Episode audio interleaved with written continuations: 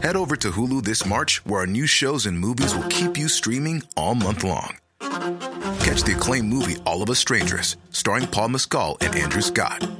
Stream the new Hulu original limited series We Were the Lucky Ones with Joey King and Logan Lerman. And don't forget about Grey's Anatomy. Every Grey's episode ever is now streaming on Hulu. So, what are you waiting for? Go stream something new on Hulu.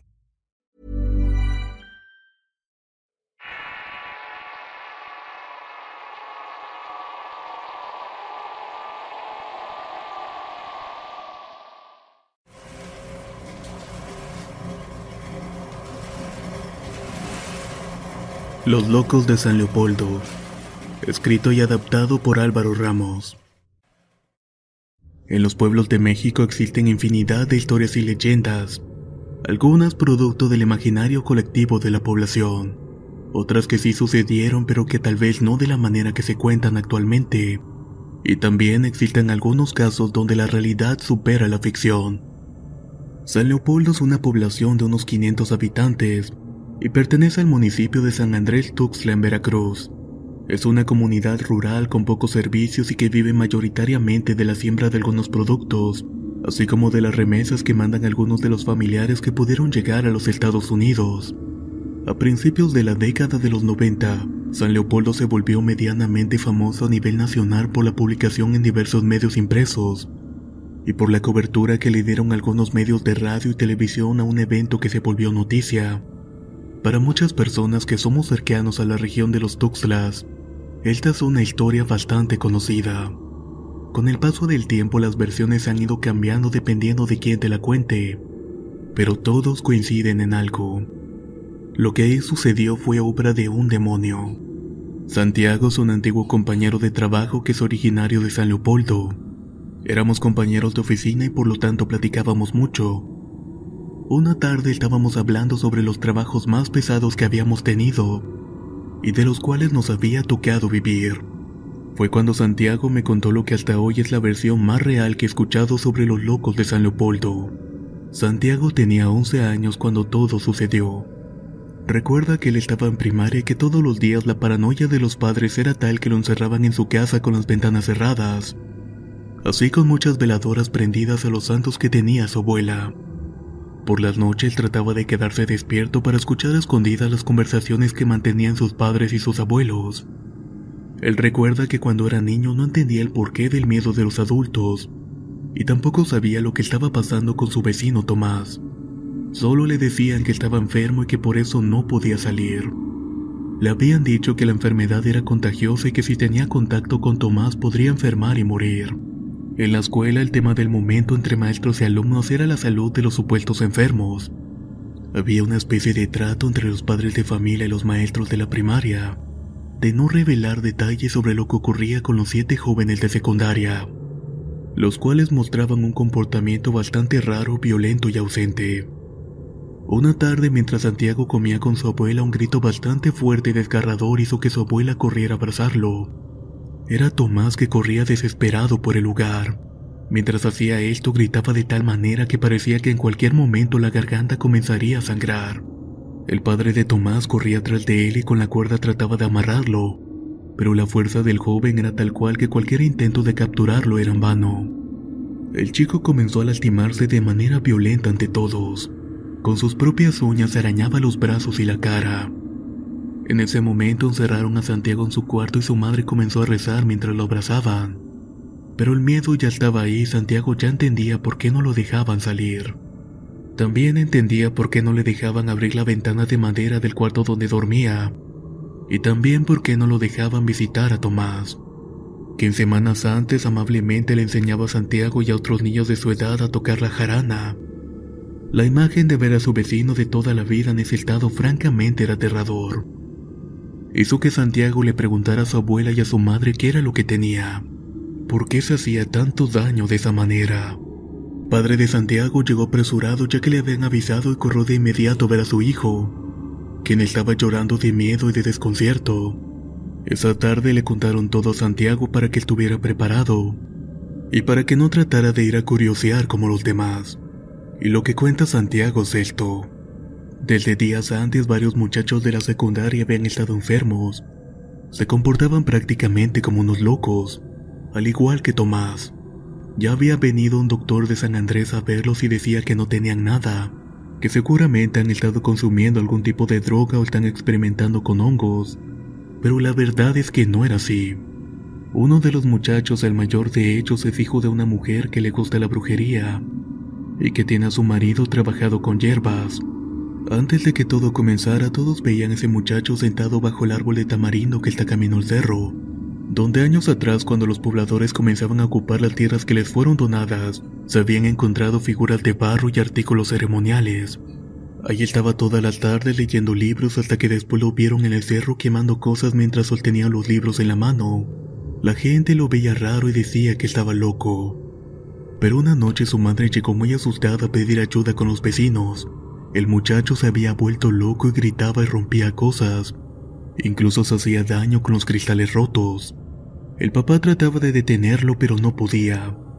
Cuando llegaron los vecinos el muchacho se había escapado golpeando al padre y había corrido con rumbo al cerro. Iba descalzo y se hacía daño con los alambres pero no le importaba porque seguía corriendo. Al llegar al cerro comenzó a decir palabras al azar y temblaba. Los que iban tras de él trataban de calmarlo y él solo repetía que abajo de él habían cientos de víboras, que tenía miedo de salir de ahí porque las víboras lo iban a atrapar. Amanecieron con él hasta que poco a poco se quedó dormido. Lo bajaron cargando a su casa y ahí lo dejaron. La madre juraba que alguien le había hecho algún mal para vengarse de ella y que a base de limpias lo iba a sanar. Pero el muchacho cada día se ponía peor. En la escuela optaron por no recibirlo hasta que se supiera qué era lo que pasaba y recibiera tratamiento. Pero su madre era muy necia y no quería llevarlo a un doctor. El muchacho pasaba todo el día encerrado y si pasaba cerca de su casa a cierta hora, se escuchaban gritos horribles y cosas que caían. Eran esos eventos que sufría el muchacho. Una tarde lo dejaron solo y le dio uno de sus ataques. El joven escapó y corrió a la casa de uno de los vecinos y desde afuera comenzó a golpear y a gritar. Esa tarde el muchachito de esa casa comenzó a comportarse de la misma manera. Corrió hasta el cerro sin importarle que se estuviera lastimando. Tenía los pies llenos de piedras y sangre por correr descalzo sobre el terreno lleno de rocas y ramas secas. Además que tenía cortadoras en el cuerpo hechas por las ramas y los alambrados. Los dos repetían palabras sin sentido y hablaban de víboras que los querían atrapar. Tenía momentos de lucidez que le decían a sus familiares que una voz los hacía lastimarse, que ellos perdían la voluntad sobre sí mismos y que ya no querían seguir así pero los estados de lucidez eran cada vez menos y pasaba más tiempo en estado crítico que en sus cinco sentidos. Con el paso de los días fueron más muchachos que cayeron en la misma situación. Todos presentaban los mismos rasgos. Pérdida de la cordura, autoflagelación, eventos de furia, mirada perdida y un aumento explosivo de la adrenalina. La situación se salía de control y los padres de los jóvenes afectados no sabían qué hacer. Pidieron la ayuda a las autoridades estatales y la intervención de doctores especializados y sometieron a los jóvenes a estudios. Querían determinar si consumían algún tipo de droga o si existía algún tipo de virus en el agua o en los alimentos que consumían. Pero nada, todo salía negativo. Ni los jóvenes consumían drogas, ni el agua estaba infectada, ni los animales. La siguiente etapa fue mandar psicólogos desde la Ciudad de México a analizar a los jóvenes y a sus familias.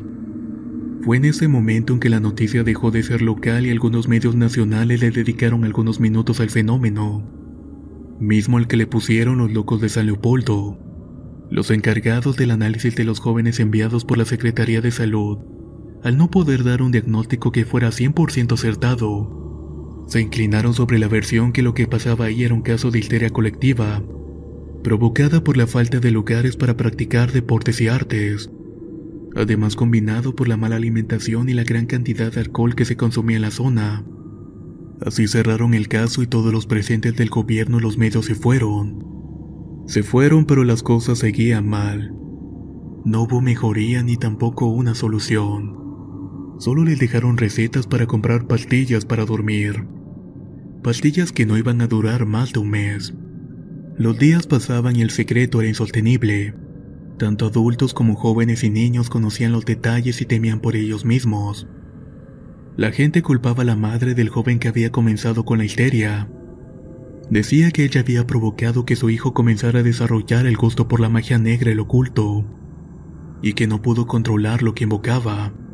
La mujer se defendía diciendo que ella no trabajaba magia negra, que en su casa no había un solo libro de magia negra o de ocultismo, y que si su hijo los había leído era porque alguien más se los había proporcionado. El párroco de la iglesia de San Leopoldo había permanecido al margen del tema, a pesar de que todo el pueblo le pedía que interviniera. Él también creía en un principio que se trataba de drogas o de algún problema psicosomático, por lo que creía que los expertos en la salud tendrían la razón pero la presión ya era muy fuerte. Por lo que creía que los expertos en la salud tendrían la razón pero la presión era muy fuerte. Si seguía sin atender a la petición de los pobladores corría el riesgo de que la gente tomara represalias contra él y la iglesia, por lo que una noche aceptó ver a uno de los muchachos y a su familia para valorarlos. Esa noche el joven permanecía amarrado a uno de los pilares de la casa. estaba gritando maldiciones y groserías a su madre por tenerlo amarrado. El padre lo observó con detenimiento y comenzó a hacer una oración.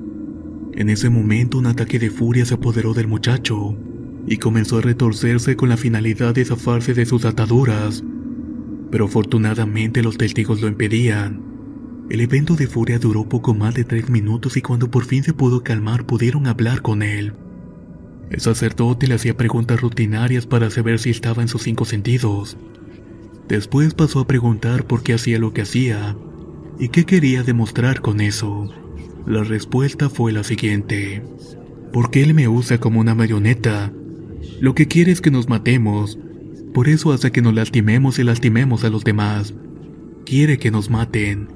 Fue un interrogatorio de más de siete minutos en la que se pudieron enterar que las lecturas ocultas que estudiaba el primer joven afectado le fueron entregadas por un hombre que estaba sentado en aquel mismo árbol donde el joven se sentaba a leer. El hombre le ofreció una vida lejos de San Leopoldo llena de dinero siempre y cuando el joven hiciera lo que él pedía, a lo que el muchacho finalmente aceptó. Por eso subía todas las tardes a leer y a invocar demonios hasta que él se apoderó de su alma y a partir de ahí comenzaron los demás a caer poco a poco. El padre un poco consternado y un poco incrédulo decidió que era justo llevar el caso de San Leopoldo ante sus superiores, por lo que fue a visitar al obispo de la diócesis de San Andrés Tuxtla para comentarle lo ocurrido aquella noche en la casa de esa familia. Ahí le relató lo que parecía al menos por las características un caso de posesión demoníaca. El obispo, un hombre mayor y con mucha experiencia en temas religiosos, sabía que antes de tomar cualquier decisión, tenía que descartar todas las opciones que tuvieran una solución real y clínica. Ordenó al joven padre y a otro clérigo enviado desde la ciudad a Cayucan a analizar bien el caso. La idea era determinar si era un caso de posesión demoníaca o un simple engaño, ya que por años alrededor del mundo han existido una infinidad de casos en los que algún grupo de personas How would you like to look five years younger? In a clinical study, people that had volume added with Juvederm Voluma XC in the cheeks perceived themselves as looking five years younger at six months after treatment. Look younger, feel like you. Add volume for lift and contour in the cheeks with Juvederm Voluma XC. Reverse signs of aging by adding volume to smooth laugh lines with Juvederm Volure XC. For important safety information and to find a licensed specialist, visit juvederm.com. That's J U V E D E R M.com. Not for people with severe allergic reactions, allergies to lidocaine, or the proteins used in Juvederm. Common side effects include injection site redness, swelling, pain, tenderness, firmness, lumps, bumps, bruising, discoloration, or itching. There's a risk of unintentional injection into a blood vessel, which can cause vision abnormalities, blindness, stroke, temporary scabs, or scarring. Talk to a licensed specialist to find out if it's right for you. Hey everyone, I've been on the go recently Phoenix, Kansas City, Chicago. If you're like me and have a home but aren't always at home, you have an Airbnb. Hosting your home or a spare room is a very practical side hustle. If you live in a big game town, you can Airbnb your place for fans to stay in. Your home might be worth more than you think. Find out how much at airbnb.com/slash host. De alguna manera engañar a la iglesia con posesiones falsas. Incluso ha habido engaños que han llegado tan lejos que han conducido a una mala práctica de exorcismo, lo que deriva en algo peor como la muerte. Dos semanas después los jóvenes estaban en muy malas condiciones. Sus cuerpos se veían muy lastimados y demacrados y sus mentes estaban peor. Las familias ya no sabían qué hacer y temían lo peor para sus hijos, hasta que el párroco del pueblo los convocó a una reunión para explicarles la situación. A él les dijo que los próximos días llegaría un sacerdote enviado por Roma para ayudarlos. Venía con toda la aprobación del Vaticano para practicar cualquier medio en su poder con el fin de sanar a los jóvenes. Solo les pidió que fueran preparando sus hijos, que los alimentaran bien porque el desgaste físico sería muy grande, y que un cuerpo débil es más propenso a perder la batalla. Esa tarde pasó a la casa de cada uno de los jóvenes enfermos que se encontraban y con cada uno realizó una oración. Trató de hablar con ellos, pero algunos se encontraban en franco estado de narcolepsia. Las medicinas que les suministraban los hacían dormir y nada más. Cuando el efecto pasaba, la locura volvía nuevamente a ellos. Con ninguno tuvo problemas y pudo incluso tomar las manos de los jóvenes para pedir por su bienestar, excepto con el joven que había iniciado todo el problema. Aquel joven no dormía. Pasaba todas las noches en vela repitiendo lo mismo. Se encontraba amarrado para que no pudiera hacerse daño, se refería a sí mismo en tercera persona, y amenazaba con matar a su familia cuando menos lo esperaran. La madre del joven, que en el principio no aceptaba la ayuda de los doctores o de los vecinos, se encontraba realmente desesperada. Buscaba por cualquier medio la cura para la salud mental de su hijo. El cura llegó a la casa y pidió hablar con la mujer y ya dentro de la casa notó una gran cantidad de figuras y velas de distintos colores, así como retazos de telas y santos.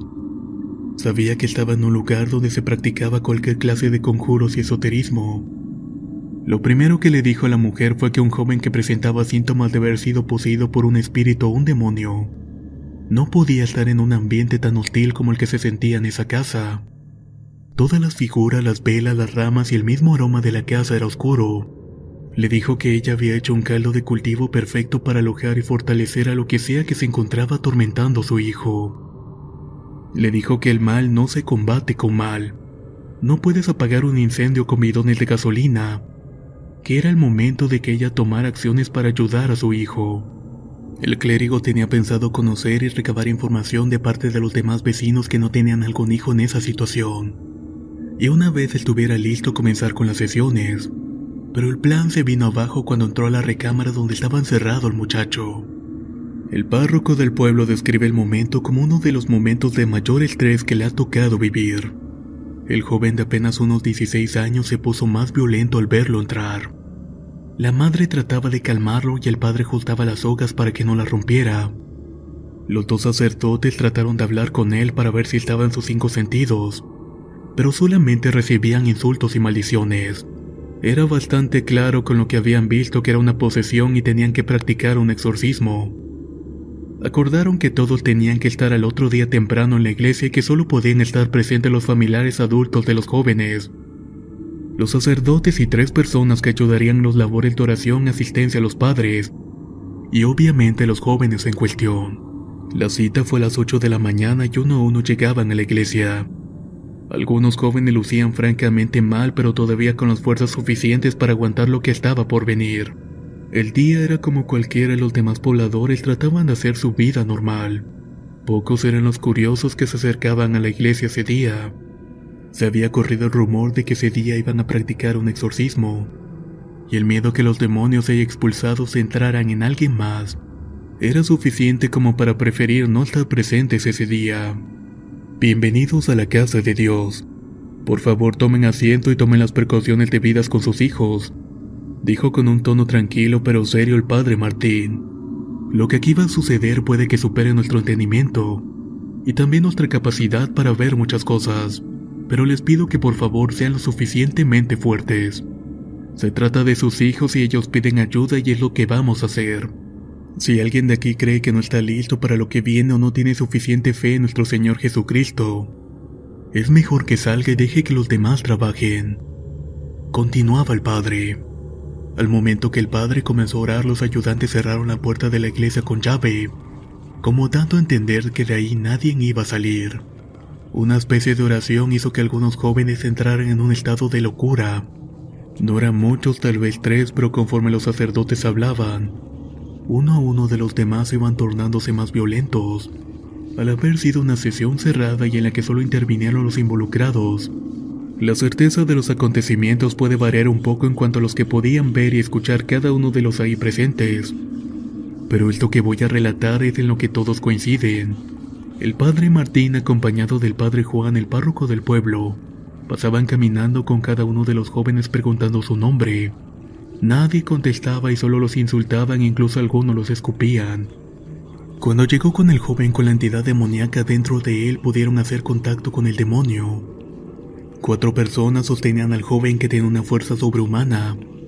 Su voz había cambiado y era otra persona que hablaba por él. El padre preguntó su nombre e intentaba que el demonio revelara su identidad, como queriendo saber contra quién se estaba enfrentando. Cuando por fin lo hizo, las bancas de madera comenzaron a vibrar incluso algunas veladoras del altar del Santísimo cayeron al suelo. Su nombre era Ose. Al revelarse los demás comenzaron a actuar como si fueran marionetas. Se movían violentamente pero casi de manera coreográfica. La voz que salía de la boca del joven no paraba de burlarse y de proferir injurias y retos en contra de los familiares y sacerdotes. El padre corrió de inmediato su maletín y sacó un libro donde inmediatamente comenzó a buscar el nombre de Ose. Al parecer este ente atormenta a las personas desde sus adentros. Los confunde, los estresa y los vuelve locos. Les quita la voluntad y por diversión va dejando en un estado de locura total a su huésped. Lo que nos explicaba el padre era cómo podía un solo ente controlar a más personas aparte del que ya poseía. El exorcismo comenzó y no era nada fácil para los padres. Ahí veían cómo la piel de sus hijos se quemaba cuando entraban en contacto con el agua bendita. Ver cómo se desgarraban la garganta gritando de dolor cada vez que el padre ponía una cruz en su frente. Los primeros tres jóvenes fueron sanados rápido. Caían en un estado casi comatoso provocado por el cansancio y el mal estado físico en sus cuerpos. Pero afortunadamente estaban bien. Habían vuelto a ser ellos mismos. Con Tomás y los otros dos muchachos tardaron un par de horas más ya que no era fácil controlar a cuatro personas con la misma fuerza. El reloj ya anunciaba las 4 de la tarde y ellos seguían ahí. No hubo llamado a misa y la gente tampoco lo esperaba. Afuera de la iglesia había un puñado de mujeres que rezaban rosarios y sostenían Biblias intentando ayudar como fuera. Por fin se abrieron las puertas y salieron dos muchachos más. Tomás, el vecino de Santiago, era uno de ellos. Caminaba por su propio pie abrazado de su padre y de su abuelo. Su familia lloraba de alegría, pero las caras de ellos era de terror. Solo quedaban dos jóvenes adentro con sus familias. Afuera cada minuto que pasaba era de mayor incertidumbre. Ver a los cinco jóvenes totalmente recuperados le daba al pueblo un poco de valor y esperanza, por lo que se congregaron a varios metros de la iglesia a rezar. Los demás se refugiaban en sus casas cerrándolas todas y protegiéndose con santos y rezando en su interior. Pasando las seis de la tarde se abrió por última vez la puerta. Salió el último joven con su familia y todos con la misma cara. Todos salían de ahí desencajados pero incrédulos de lo que acababan de ver. Los gritos se seguían escuchando, ya solamente era un grito. Por momentos también se escuchaban risas. Risas que salían de la boca del joven pero que no eran de él. Los padres sabían que quien estaba recibiendo todo el castigo era el joven. Ya no había nada que hacer. Como había dicho el mismo demonio, el muchacho ya le pertenecía. Llevaba horas repitiendo lo mismo y les permitía hablar con el joven de vez en cuando, solo para que vieran cuánto estaba sufriendo. El mal estaba hecho llevaba más de 12 horas ahí y no había avances con él. Al parecer el protocolo marca cierta cantidad de tiempo y si no se logra nada en ese lapso, entonces no hay nada que hacer. El padre Martín ordenó sacar de su maletín un estuche, dentro de él había una jeringa y un frasco con una sustancia. El padre les explicó a los presentes que el alma del joven ya no existía. La invocación que había hecho era tan fuerte y tan efectiva que aquel demonio había consumido su alma, y no lo dejaría de atormentar nunca hasta el día de su muerte. La opción más rápida y concreta era dormir al muchacho y trasladarlo de inmediato a un lugar donde pudiera estar bajo vigilancia las 24 horas. Un lugar en donde no pudiera hacerse daño al mismo o a los demás. Y que eventualmente el tiempo se le acabaría. La familia del joven no podía creer lo que estaban escuchando. Los sacerdotes estaban pidiendo disculpas. Con un enorme esfuerzo por parte de los presentes lograron suministrarle un potente calmante al muchacho, y poco a poco fue cayendo dormido. Ya con todo tranquilo, el padre Juan explicó que la diócesis mantenía contacto y buenas relaciones con un instituto de salud mental en Minatitlán, que podrían internarlo ahí y mantenerlo bajo supervisión las 24 horas, pero que ellos tendrían que aportar las cuotas. La familia no tuvo más remedio que aceptar. Con el paso del tiempo los demás jóvenes poco a poco volvieron a su vida normal, y los episodios de la locura no se volvieron a repetir con ellos. La gente todavía los veía de una manera diferente. No sabían si tenerles miedo o tratarlos bien. Al joven que no pudieron salvar mediante el exorcismo lo trasladaron a aquella clínica de la cual se les había hablado. La familia se fue con él y poco se supo de ellos después. Algunos años después y por la falta de presupuesto la clínica mental cerró las puertas. Algunos pacientes fueron reubicados en otras clínicas del estado de Veracruz, pero de aquí del muchacho no se supo mucho. Dependiendo de quién te cuente la historia, su final es variado. Algunos comentan que está en otra clínica en Orizaba, totalmente perdido por la gran cantidad de medicinas que le suministran. Otras personas cuentan que la familia no pudo seguir pagando sus cuotas y dejaron libre al muchacho, que el matrimonio se separó a causa de ese evento, y que la mujer se tuvo que llevar a su hijo a vivir a algún lugar donde no pudiera estar cerca de la gente. Otros dicen simplemente que murió en la clínica. Lo cierto es que si vas a ese pueblo poco ha cambiado. Sigue siendo un pueblo rural y sigue habiendo poca información y pocos servicios de salud. Pero si hablas con la persona adecuada te puede llevar a platicar con un hombre de unos 40 años que se sabe bien la historia y que dice ser uno de los locos de San Leopoldo. Los locos de San Leopoldo. Historia basada en hechos reales, escrita y adaptada por Álvaro Ramos. Si quieren conocer más historias del mismo autor, los invito a visitar el enlace que dejaré en la descripción del video. Nos escuchamos en el próximo relato.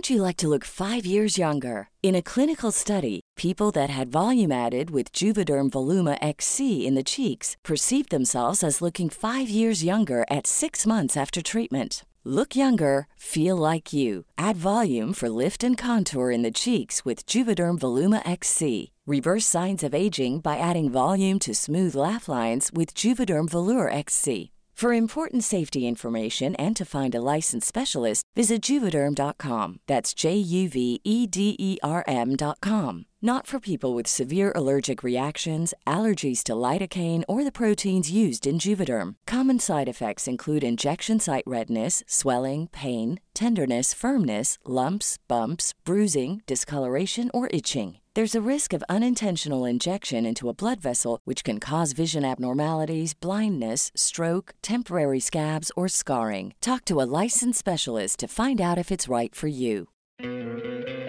¿No te encantaría tener 100 dólares extra en tu bolsillo? Haz que un experto bilingüe de TurboTax declare tus impuestos para el 31 de marzo y obtén 100 dólares de vuelta al instante. Porque no importa cuáles hayan sido tus logros del año pasado, TurboTax hace que cuenten. Obtén 100 dólares de vuelta y tus impuestos con 100% de precisión. Solo con Intuit TurboTax. Debes declarar para el 31 de marzo. Crédito solo aplicable al costo de la presentación federal con TurboTax Full Service. Oferta sujeta a cambios o cancelación en cualquier momento.